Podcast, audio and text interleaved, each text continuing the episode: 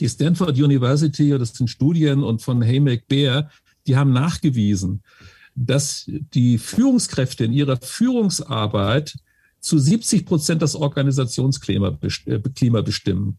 Und das Organisationsklima ist für 24 bis 30 Prozent verantwortlich oder beeinflusst das betriebswirtschaftliche Ergebnis. Das heißt, unterm Strich, allein durch bessere Führung, besseren Umgang miteinander, besseres Commitment, Verständnis fürs Geschäft, kann man das betriebswirtschaftliche Ergebnis des Unternehmens verbessern. Da brauche ich nicht über Kündigung oder Neueinstellung nachzudenken, sondern eher besser, besser zu arbeiten, sage ich jetzt mal. Das ist die erste Aussage.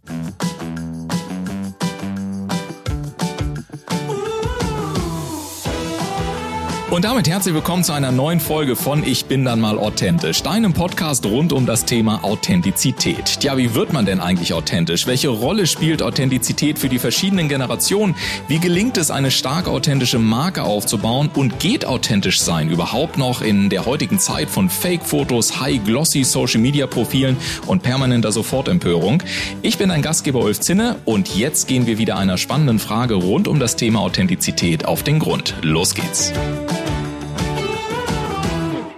Humanwirtschaft entscheidet die Qualität und Quantität der betriebswirtschaftlichen Ergebnisse. Das sagt Manfred Sieg. Geboren 1950 in Hamburg, blickt Manfred auf über 32 Jahre Sales-Erfahrung zurück, von denen er über 25 Jahre unter anderem auch bei IBM praktische Führungserfahrung sammelte. Als ehemaliger Präsident des BDVT, des Berufsverbandes für Training, Beratung und Coaching, ist er zudem vielen, vielen Experten und Expertinnen von euch da draußen sicherlich auch mehr als bekannt. Und nach all dieser Zeit liegt es ihm heute am Herzen, dass auch im Vertrieb verstanden wird, dass die Herausforderungen der aktuellen Zeit nicht nur durch diese tradierten Meinungen von Druck und einheitlichen Vorgaben entstehen können, vielmehr sagt er, brauchen wir ein Update im Verständnis miteinander. Und damit sage ich ganz herzlich willkommen im Podcast Backstage, lieber Manfred Sieg.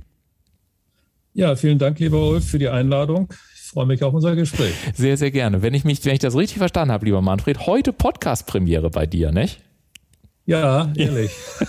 ich habe zwar schon mehrere Interviews gegeben, aber Podcast mein erster heute. Insofern sage ich mal vielen Dank für dein Vertrauen, dass ich derjenige sein darf, der dich als erstes interviewt. Fühle mich sehr geehrt. Und so als Einstiegsfrage habe ich mir überlegt, ähm, bei, du hast natürlich, die zeichnen wahrscheinlich ganz, ganz viele Eigenschaften aus, aber was würdest du sagen, welche drei Eigenschaften sollte man von dir kennen, um dich als Mensch auch so ein bisschen besser fassen zu können? Ja, also ich sage jetzt mal, das klingt jetzt ein bisschen nach Selbstlob, aber ich glaube, ich bin ehrlich, grundehrlich. Äh, man kann mir vertrauen. Vertrauen ist meine Lebensbasis, sage ich jetzt mal. Wer mich enttäuscht, ähm, wird mich kein zweites Mal erleben. Das ist also das Vice versa. Und ich glaube, dass ich eine Stärke in der Analyse habe. Eine Schwäche habe ich dann natürlich auch, das ist dann die Umsetzung. Ja. Was ich mir kaum vorstellen kann, wenn man auch so viele Projekte verantwortet hat, aber da können wir ja gerne nochmal drüber sprechen. Du sagst gerade ja. übrigens ehrliche Haut. Hat dir das denn, ähm, hat dir das, äh, sagen wir mal, würdest du sagen, wie hast du dich denn getraut, deine ehrliche Haut auch so früher im Job zu leben oder war das eher so ein Schritt-für-Schritt-Prozess? Weil viele haben ja auch schon die Erfahrung gemacht, dass Ehrlichkeit nicht immer das ist, was, äh, was viele Menschen dann auch unbedingt gerne hören wollen. Ja, doch, das, also ich habe es ganz früh gelernt in meinem Verkäuferleben. Ja.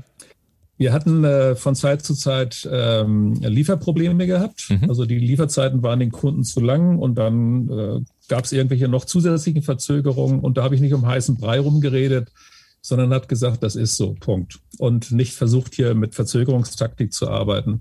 Das fanden die Kunden dann gut, wenn ich so eine Aussage gemacht hatte, es kann sein, dass es vielleicht ein paar Tage früher kommt. Und das kam dann auch tatsächlich früher als wenn ich nur eine knappe Zeit gesagt hätte und äh, es wäre dann ein paar Tage später gekommen. Das wäre ein großer Schaden gewesen. Ja. Und das habe ich ganz schnell gemerkt, dass man, wenn man mit dem Kunden offen redet, dann haben die auch Verständnis dort. Und das bringt mich zum zweiten Thema, dass man einfach auf der menschlichen Ebene miteinander kommunizieren muss. Den Leuten nicht etwas vorspielen, sondern sagt, wie die Faktenlage ist, Ende der Durchsage. Mhm.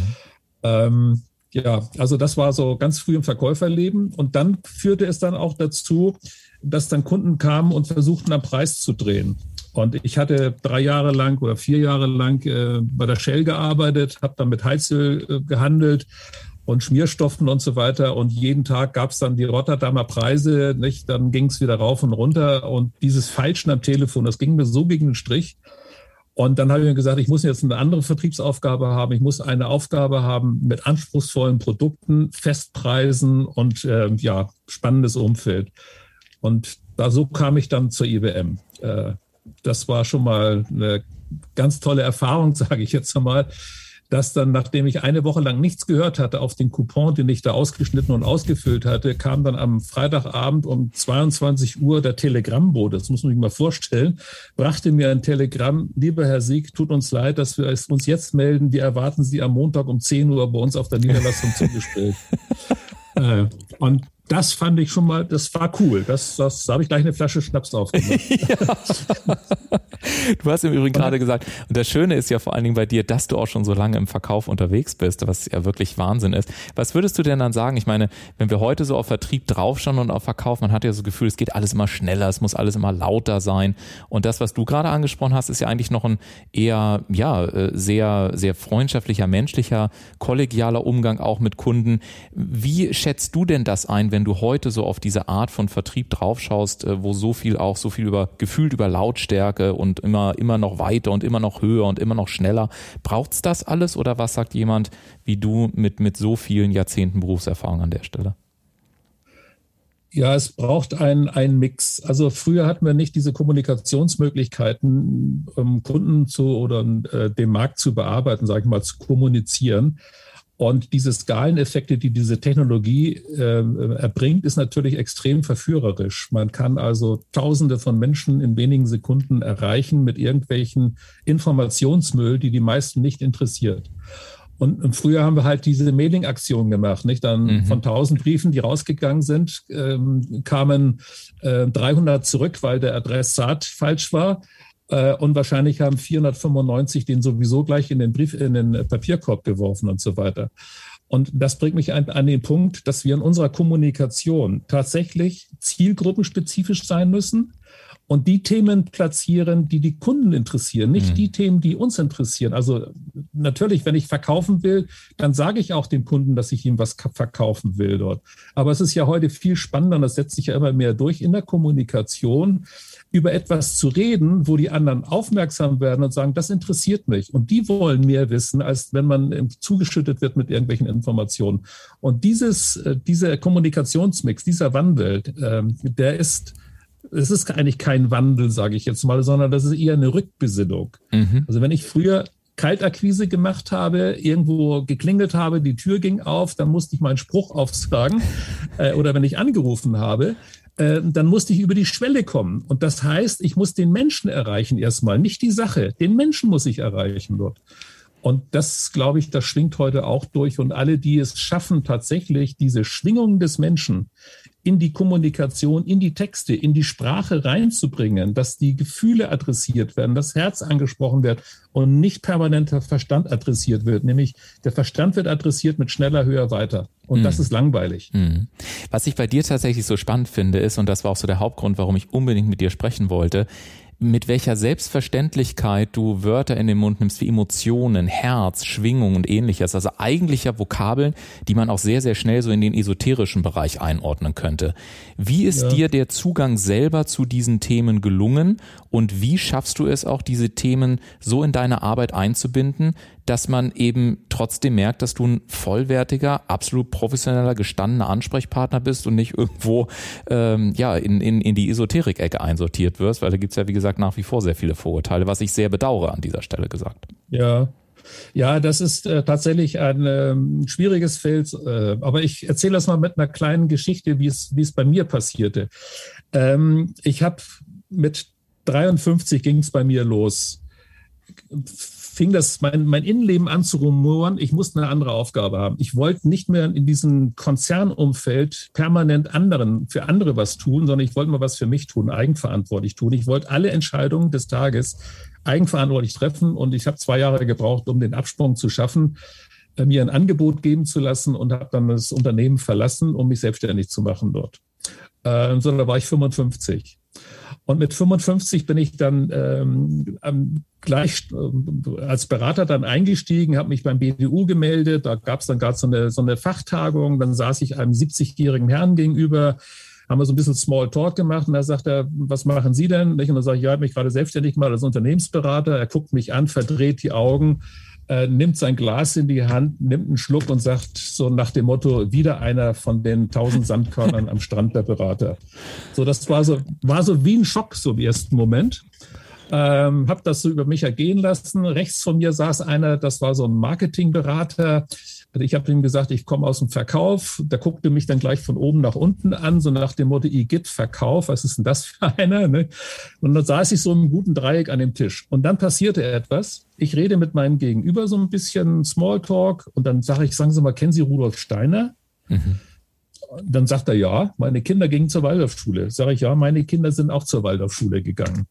Und für mich war damals wichtig, dass sie Abitur machen können und Naturwissenschaft auch lernen. Das haben sie auch alles geschafft. Und dieser Mensch, 72 Jahre alt, erzählt mir, er hat seine Firma verkauft mit 55, 45 Beratern, nachdem er auf dem Krankenbett lag und sich überlegt hatte, wie es jetzt in seinem Leben weitergehen soll. Hat, ähm, und hat dann eben gesagt, okay, ich habe 45 Berater von morgens bis, äh, von Montag bis Freitag mit Aufträgen versorgt, aber ich habe nicht das gemacht, was ich eigentlich machen wollte, nämlich verkaufen. Äh, meine, mein Know-how, meine Erfahrung und so weiter und mein Wissen. Und mich interessiert genau das, was hinter dem Menschen eigentlich ist.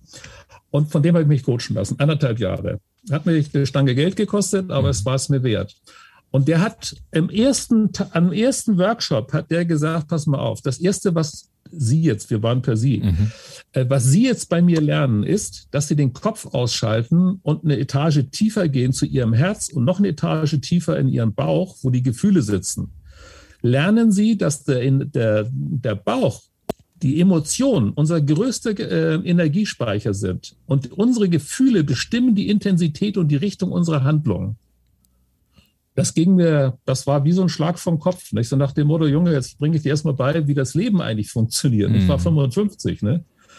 Und dann hat er mich von Flipchart gestellt. Und da musste ich so eine Aufgabe ähm, äh, aufschreiben. 30 Begriffe wollte er von mir haben, zu einer ganz bestimmten Sache.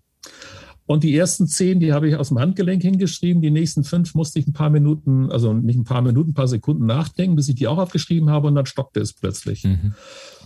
Und er ging dann raus, während ich so geschrieben habe, sagte, ich trinke mal eine Tasse Kaffee und ich bin im Nebenraum. Wenn was ist, kommen Sie ruhig. Na gut. Lange Rede, kurzer Sinn. Es kam nichts mehr bei mir. 15 Begriffe hatte ich. Die Sonne schien so schräg ins Zimmer rein.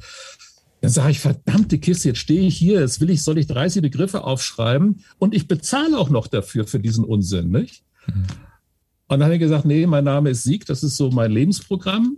Ähm, ich werde versuchen, die 30 hinzukriegen. Und dann habe ich mich geöffnet. Also das war plötzlich, hat es plopp gemacht bei mir. Dann habe ich in mein tiefstes Innere musste ich reingehen, habe ich die nächsten drei, vier, fünf Begriffe aufgeschrieben und dann gedacht, naja, es ist eigentlich ganz einfach. Wenn ich auf dieser Spur weitermache, dann kriege ich die 30 auch hin. Dann habe ich die 30 auch aufgeschrieben. Dann kommt er wieder rein, guckt sich das an. Ja, sagt er, ich sehe da so bei der Hälfte, da hat es ein bisschen gestockt. Nicht? Ja, sage ich, woran erkennen Sie das denn? Ja, am Schriftbild äh, und an den Begrifflichkeiten. Sie haben sich aufgemacht, also das Innere nach mhm. außen gebracht dort. Und dann hat er mit mir an meinen Gefühlen und an meiner Art zu denken gearbeitet. Und das hat nichts mit Esoterik zu tun gehabt. Natürlich hat er mir auch solche Dinge dann äh, vermittelt und wir haben ein paar Übungen gemacht und so weiter. Ähm, aber dann habe ich gemerkt, welche, welches energetische Potenzial im Menschen eigentlich drinsteckt, wenn er mit seinen Gefühlen arbeitet. Absolut. Also wenn ein Mann heute heult, ja. dann ist das, dann ist das eine Stärke, ist das, weil er lässt seinen Frust, seinen Ärger, seine Trauer oder so weiter, fließt weg. Das heißt, der Körper wird leichter. Der wird einfach energetischer, stabiler, kraftvoller und so weiter. Ne? Ja. Und ähm, ich, also ich, ich will mit Esoterik nichts zu tun haben und nicht damit in Verbindung bringen, aber sich mit dem Menschen auseinanderzusetzen, zu verstehen, wie er funktioniert, das habe ich meiner Meinung nach in meinem Leben zu spät gelernt. Nämlich erst, indem ich in die Selbstständigkeit gegangen bin. Und ich hätte früher als Führungskraft, wäre ich mit meinen Mitarbeitern mit Sicherheit etwas anders umgegangen, wenn ich hm. mehr davon verstanden hätte, wie die Menschen eigentlich ticken. Und du hast gerade gesagt, so mit 53, da ging es dann los, da hast du dich selbstständig gemacht. Ich finde das auch immer so spannend spannend, wenn, wenn ich äh, jetzt in den letzten Jahren habe ich ja mit sehr, sehr vielen Führungskräften, Geschäftsführern, Vorständen und so weiter gearbeitet und ich habe immer gemerkt, dass es zum Beispiel so um die 50 herum, da gab es immer so eine Bruchsituation, so ein absoluter Klassiker, so also es, ob es das Leben so in einem Intervall einfach passiert und jede Lebensphase hat dann auch so ihre ihre ganz, ganz bestimmte Energie und so mit zwischen 49 und 54 stelle ich auch häufig fest, dass es viele Menschen gibt, die sagen, wie mache ich jetzt eigentlich weiter? Soll es das jetzt gewesen sein oder auch was kann ich zurückgeben? Viele Führungskräfte, die dann auch in so eine Mentorenrolle kippen wollen. Du beschäftigst dich ja nun auch sehr stark mit dem ganzen Thema Lebensdynamik. Gibt es dahinter wirklich ein Muster? Kann man sagen, dass bestimmte Tätigkeiten auch mit Lebensalter verbunden ist? Oder wie hast du das einfach in der Praxis erlebt? Was kannst du uns dazu sagen? Ja, ja, da gibt es tatsächlich ein Muster. Also der zweite Mensch, der mir in meiner Selbstständigkeit begegnet ist, das war auch rein zufällig. Ich hatte mich als Personenmarke aufstellen lassen ähm, in so einer waren zu dritt äh, im Grunde genommen, die sich haben aufstellen lassen. Und ich wollte einfach wissen, wie werde ich von außen wahrgenommen dort. Und äh, neben mir saß in diesem Seminar ähm, einer, der ähm, sich mit äh, der Lebensdynamik beschäftigt hatte. Ähm, und wir kamen so ins Gespräch dort und er erzählte mir von seinen Forschungsarbeiten. Er hatte 20 Jahre lang ähm, danach geforscht, wie die Lebensphasen, das Leben des Menschen sozusagen in eine Struktur gebracht werden kann. Also welche Strukturen oder welche Muster man da findet. Und ähm, die Muster fand er in den Lebensphasen. Er hat also wirklich, das, ich will das nicht so ganz ins Detail reingehen, aber alle Menschen reden von Lebensphasen. Manche sagen, die sind sieben Jahre lang, manche sagen, die sind zehn Jahre lang dort. Ähm, in der Chirologie sagen wir, äh, das sind 6,55 Jahre, das sind genau 81 synodische Mondmonate. Synodischer Mondmonat ist also eine Umdrehung sozusagen des, äh, des Mondes um die Erde, knapp mhm. 30 Tage.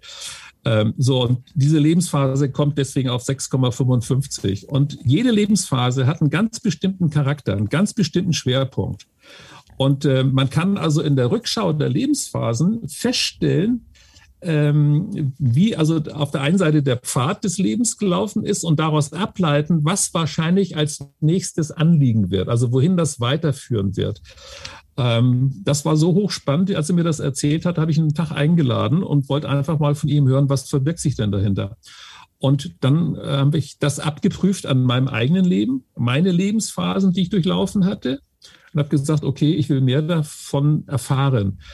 Und ähm, diese Lebensphasenstruktur ähm, ist einfach so aufgebaut, dass der Mensch sich auf drei Ebenen entfaltet. Mhm. Also er hat eine, eine Selbstentfaltung, das ist die Menschwerdung, die Persönlichkeitsentwicklung. Dann hat er die Resonanzentfaltung, das ist also die Beziehung zu anderen Menschen und zu Sachen und Angelegenheiten. Und das dritte ist quasi das, was aus der Resonanz und der äh, Selbstentfaltung wird, die Lebensentfaltung, also seine Lebensprojekte. Und das Spannende ist, dass die äh, ersten vier Lebensphasen, nämlich also bis 25, im Grunde genommen etwas mit Lernen zu tun haben. Also die ersten sechs, sieben Jahre ist das Spielen, dann kommt das Lernen von den Autoritäten, also von den Eltern, von den Lehrern. Dann kommt das Lernen im Sinne des Verstehens so bis 18, nicht? Das Abitur wird dann irgendwo gemacht und dann lernt man das, was man lernen will. Also man sucht sich dann den Lehrberuf oder das entsprechende Studium. Und die Lebensphase fünf bis acht, das sind die beruflich relevanten Lebensphasen. Und ähm, 8 mal 6,55 sind 52 Jahre. Das ist dann quasi der Höhepunkt der maximalen Durchsetzungskraft seiner eigenen Gestaltung. Mhm. Und dann kommt der Punkt, was mache ich denn jetzt? War es das schon oder mache ich was Neues?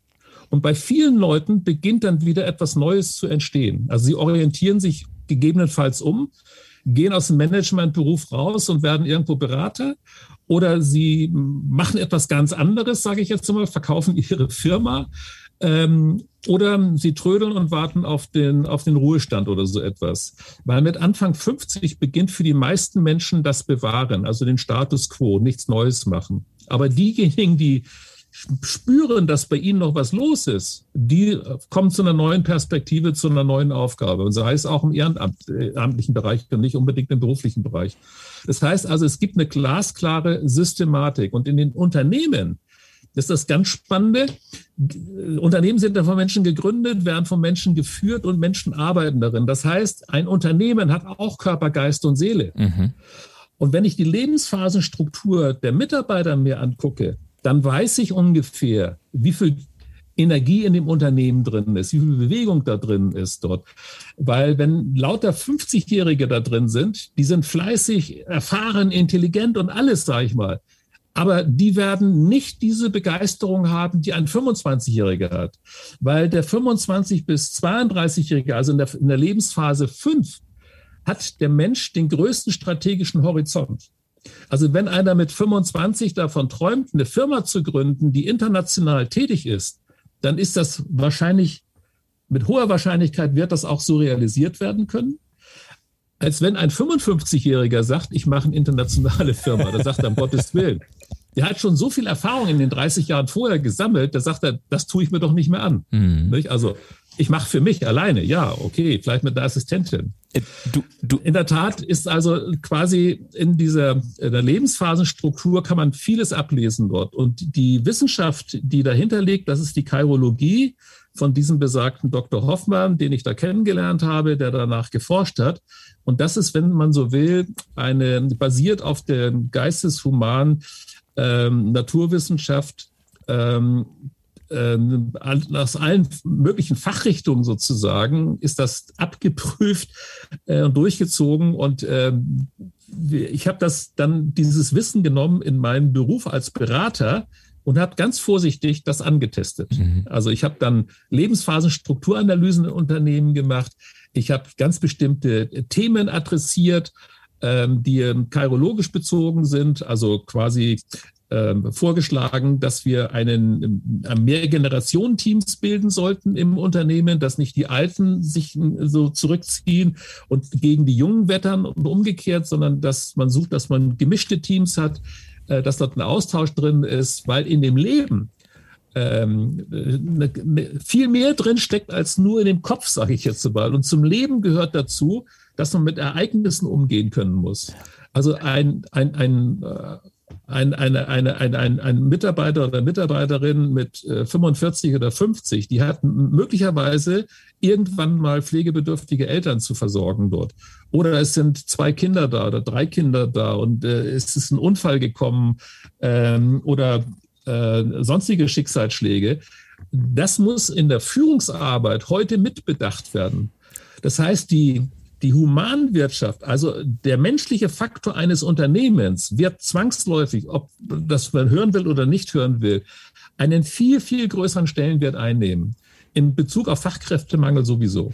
Und du Und wer hast sich mit der Humanwirtschaft auseinandersetzt, hat meiner Meinung nach eine viel größere Chance, bessere betriebswirtschaftliche Ergebnisse zu bekommen, als nur jemand, der sich mit Betriebswirtschaft beschäftigt. Das ist meine tiefe Überzeugung. Ja, so, so, ich finde das super spannend und vor allen Dingen, du hast gerade auch schon so mal so einen ersten Hinweis gegeben, was, was heißt das jetzt eigentlich für Führungskräfte? Ja, also gerade auch wenn wir über Vertrieb sprechen, gerade wenn wir auch über Ergebnisgenerierung sprechen, du hast gerade zum Beispiel schon gesagt, du hast zum Beispiel Wert darauf gelegt, dass Teams über mehrere Generationen hinweg sind. Wenn wir das jetzt nochmal so versuchen, zum Ende, Richtung Ende des Interviews nochmal auch so in konkrete Tipps zusammenzudampfen, was würdest du sagen, was sind so zwei, drei, so deine besten besten Tipps? Kann man die irgendwie ableiten, auch chirologisch betrachtet, was das jetzt für Führungskräfte bedeutet, wenn man wirklich mehr Richtung Humanwirtschaft gehen will, wenn man auch dem Einzelnen ja mehr Bedeutung geben möchte, vielleicht auch den mehr sehen möchte und ja gleichzeitig trotzdem sehr, ähm, ja, sehr getaktet ist, seine Ziele erreichen will, etc. pp. Was kannst du da so für Tipps aus der Praxis noch geben? Ja, also die Betriebswirtschaft verdamme ich nicht, sondern die hatten natürlich eine, eine hohe Bedeutung dort. Also der erste wichtige Tipp ist, ähm, aus der Humanwirtschaft betrachtet ist, dass Humanwirtschaft die Qualität und Quantität der betriebswirtschaftlichen Ergebnisse beeinflusst. Um das äh, zu untermauern, die Stanford University, das sind Studien und von Haymack Bear, die haben nachgewiesen, dass die Führungskräfte in ihrer Führungsarbeit zu 70 Prozent das Organisationsklima äh, bestimmen. Und das Organisationsklima ist für 24 bis 30 Prozent verantwortlich oder beeinflusst das betriebswirtschaftliche Ergebnis. Das heißt, unterm Strich, allein durch bessere Führung, besseren Umgang miteinander, besseres Commitment, Verständnis fürs Geschäft, kann man das betriebswirtschaftliche Ergebnis des Unternehmens verbessern. Da brauche ich nicht über Kündigung oder Neueinstellung nachzudenken, sondern eher besser, besser zu arbeiten, sage ich jetzt mal. Das ist die erste Aussage. Und als ich das gelernt hatte und begriffen hatte und meine Führungsarbeit reflektierte, habe ich zum irgendwann so nach 15, 20 Jahren habe ich so den Punkt erreicht gehabt, wo ich dann so viel äh, Erfahrung dann hatte, dass ich mir meinen eigenen Führungsstil zurechtlegen konnte. Und mein eigener Führungsstil ist die sieben mit, ist der sieben mit, das sieben mit Prinzip. Das ist mein zweiter Tipp.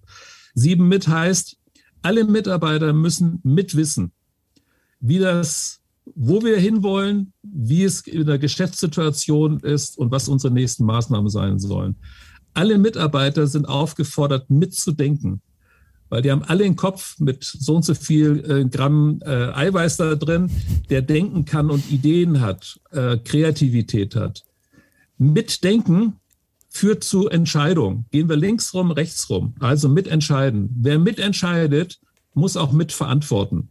Wer mitverantwortet, muss auch mitmachen. Und wer mitmacht, der lernt ob das gut, eine gute Entscheidung war, ob man nachjustieren muss oder was verändern muss, etc. pp. Und wenn man mitgelernt hat, dann hat man auch irgendwann den Grund zu feiern, mitfeiern. So, das ist mein, mein Sieben-Mit-Prinzip. Mitwissen, da scheitern die meisten Führungskräfte dran, dass sie nicht die Wahrheit sagen, nicht sagen, wie schlecht es um bestimmte Dinge steht, nicht genau erklären können, warum es sinnvoll ist, dass wir es jetzt so machen oder die Mitarbeiter zu bitten, mitzudenken, wie wir es besser machen kann, mitdenken, mitentscheiden, mitverantworten, mitmachen, mitlernen und äh, mitfeiern dort. So, wenn man dieses einfache Prinzip nur eins zu eins anwendet, fühlt man sich gleich um Klassen wohler. Das ist meine totale Erfahrung in allen meinen Beratungsprojekten. Wenn ich mit den Mitarbeitern so gesprochen habe, also mit den Kundenmitarbeitern und die Führungskräften gesprochen habe, dann nickten die immer mit dem, mit dem Kopf dort. Und dann sage ich, ja, macht es doch. Klärt doch eure Mitarbeiter auf. Um das nochmal zu untermauern, weil ich da so engagiert bin. Ich bin Vertriebsmann. Ich habe eine, eine Vertriebstruppe vor einigen Jahren gehabt, die haben zwischen 50 und 70 Prozent Nachlässe gegeben. Das muss ich mir auf der Zunge vergehen. Also 50 bis 70 Prozent. Ja. Ich guckte den Geschäftsführer an. Das heißt, es kann doch nicht sein. Doch, das ist so. Wir sind im Großhandel und das läuft da so seit Generation. Dann sage ich, können Sie mir mal Ihre betriebswirtschaftliche Abrechnung sehen, damit ich mal sehe, wie die Rendite ist? Dann zeigt er mir die ganz verschämt, da waren es gerade mal 4,5 oder 5 Prozent. Mhm. Da sage ich, da ist aber Luft drin nach oben. Wissen eigentlich Ihre Verkäufer, wie die Rendite ist? Dann sagt er, nein, um Gottes Willen. Mhm. Das ist also wie so ein Staatsgeheimnis. Nicht? Ja. Ich sage doch nicht genau, wie es läuft. Dann sage ich, wissen Sie was? Wenn Sie mit mir zusammenarbeiten, dann wird die nächste Übung sein müssen, dass Sie Ihren Mitarbeitern klar erklären, wie hoch die Rendite des Unternehmens ist, damit die mal ein Gespür dafür bekommen, wenn Sie 53 Prozent Nachlass geben, nochmal zwei Prozent oben drauflegen, 55 Prozent, dann reden Sie über 40 bis 50 Prozent Ihres Gewinns. Richtig. Das müssen die mal verstehen. Ach ja, da haben Sie recht. Dann haben wir so eine Übung mit den Verkäufern gemacht die guckten mich an, die guckten ihren Chef an. Warum haben sie das uns denn nicht schon früher gesagt? Die lebten in einer völlig anderen Welt. Und das ist dieses Mitwissen, was ich meinte dort, nicht? Und dieses Mitdenken. Dann haben wir dann auch ähm, da ganz gut mitarbeiten können auf dieser Basis dort. So, das wären schon mal die zwei, die zwei Dinge, die ich äh, dort reinlegen würde. Nicht? Also dieses Mitwissen, Mitdenken äh, und vor allen Dingen den Menschen ganz vorne zu sehen im Sinne der Humanwirtschaft so, und dann kommt der, der, der dritte Punkt natürlich. Wie, wie setze ich das jetzt eigentlich um, wenn ich mit den Menschen arbeite? Wie setze ich die Chirologie um? Und da kann ich eigentlich nur einen Tipp geben. Im Fachkräftemangel äh, muss man sich einfach mal vor Augen führen. Wenn ich in bestimmte Branchen reingucke und ich kann das äh, zufälligerweise über einen Kollegen machen, der gerade in einer Branche mit einem Verband zusammenarbeitet, da geht es um das Thema Fachkräftemangel. Ähm, da ist ihm festgestellt worden, dass nicht alle Unternehmen Fachkräftemangel haben, weil einigen Unternehmen gelingt es besser, ihre Mitarbeiter richtig einzusetzen, die Potenziale der Mitarbeiter zu nutzen, die Fluktuation niedrig zu halten und trotzdem auch gute Mitarbeiter noch zusätzlich zu gewinnen dort. Mhm. Also die haben kein Fachkräfteproblem, weil sie offensichtlich etwas anderes machen, mhm. nämlich mit ihren Mitarbeitern anders arbeiten. Und ich sage, die Mitarbeiterführung, die beginnt bereits im Einstellprozess. Wie ist die Stellenausschreibung gemacht worden? Ja. Und die heißt für mich glasklar lebensphasenorientiert. Mhm. Wenn ich Mitarbeiter haben möchte zwischen, ich sage jetzt mal 25 und 35, dann muss ich etwas anderes in, Stellen, in die Stellenausschreibung reinschreiben, als wenn ich Mitarbeiter brauche zwischen 45 und 55, sage ich jetzt mal. Weil der jüngere äh, Mitarbeiter, der äh, braucht seine, seine, seine Herausforderung, also die, die Vision sozusagen, für die er arbeitet. Nicht? Den muss ich, da muss ich rausfinden, ob sein, seine Ziele, die er hat, mit meinen Zielen im Unternehmen zusammenpassen. Der, der 30-Jährige, der will wissen, in welchem Team arbeite ich. Das ist für ihn wichtig.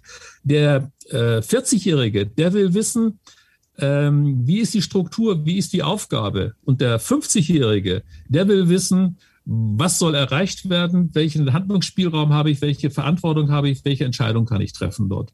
Das sind vier Lebensphasen mit vier unterschiedlichen Schwerpunkten. Und das kann ich in der Stellenausschreibung nehmen, das kann ich im Vorstellungsgespräch berücksichtigen, da stelle ich ihm andere Fragen äh, und bekomme dann einen Zugang zu den Menschen, und kann dann prüfen, ob wir beide zusammenpassen. Also das Unternehmen und der Mensch. Und dass man auf jeden Fall mit dir sehr schön zusammenpassen kann, das habe ich heute gemerkt. Ich habe gefühlt noch 27 Fragen auf meiner Liste, aber ich gucke auf die und denke mir, hey, der Witzka, wir sind ja jetzt schon bei einer halben Stunde.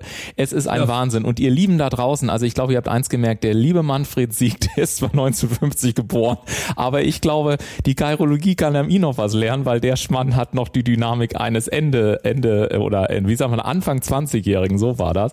Hat mir unglaublich viel Spaß gemacht gemacht, lieber Manfred. Und ähm, ich wünsche dir, dass du ähm, ja in den nächsten Tagen auch äh, oder zumindest die die Leute, die hier den Podcast hören, ihr da draußen verbindet euch gerne mit Manfred äh, über LinkedIn beispielsweise findet ihr ihn gut Manfred Sieg und äh, dann könnt ihr natürlich auch gerne weiter mit ihm in Kontakt kommen und euch über all diese Themen ähm, ja auch nochmal sehr individuell und ähm, ja und und fundiert auch nochmal unterhalten und all eure Fragen vielleicht auch mit Manfred direkt nochmal klären. Hast du lieber Manfred nochmal eine eine abschließende Kernbotschaft, einen Satz, der dir ganz besonders wichtig ist, den du den Hörern noch mitgeben möchtest?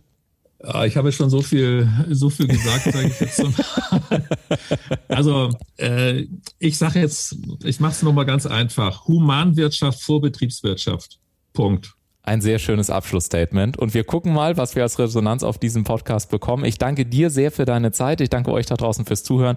Und äh, wenn noch nicht geschehen, denkt dran, den Podcast zu abonnieren, zu liken, gerne auch Freunden, Bekannten zu empfehlen und ähnliches. Und dann freue ich mich, wenn ich euch das nächste Mal hier wieder einen sehr, sehr spannenden Menschen zeigen kann, der, wie ihr auch gemerkt habt, ja, die Größe hat, äh, sich aufzumachen, hast du vorhin gesagt, lieber Manfred, und auch mal die Dinge so klar zu benennen. Ich danke dir sehr für dieses Gespräch. Ich fand es wundervoll und ähm, ich habe noch so viel Content. Vielleicht finden wir ja nochmal irgendwann irgendwann zusammen machen nochmal eine zweite oder eine dritte Episode. Du hast doch meine Kontakte. Ja, genau. Vielen Dank dir. Mach's gut, ne? Ciao, ciao. Ja, danke dir. Ne? Tschüss, Ulf.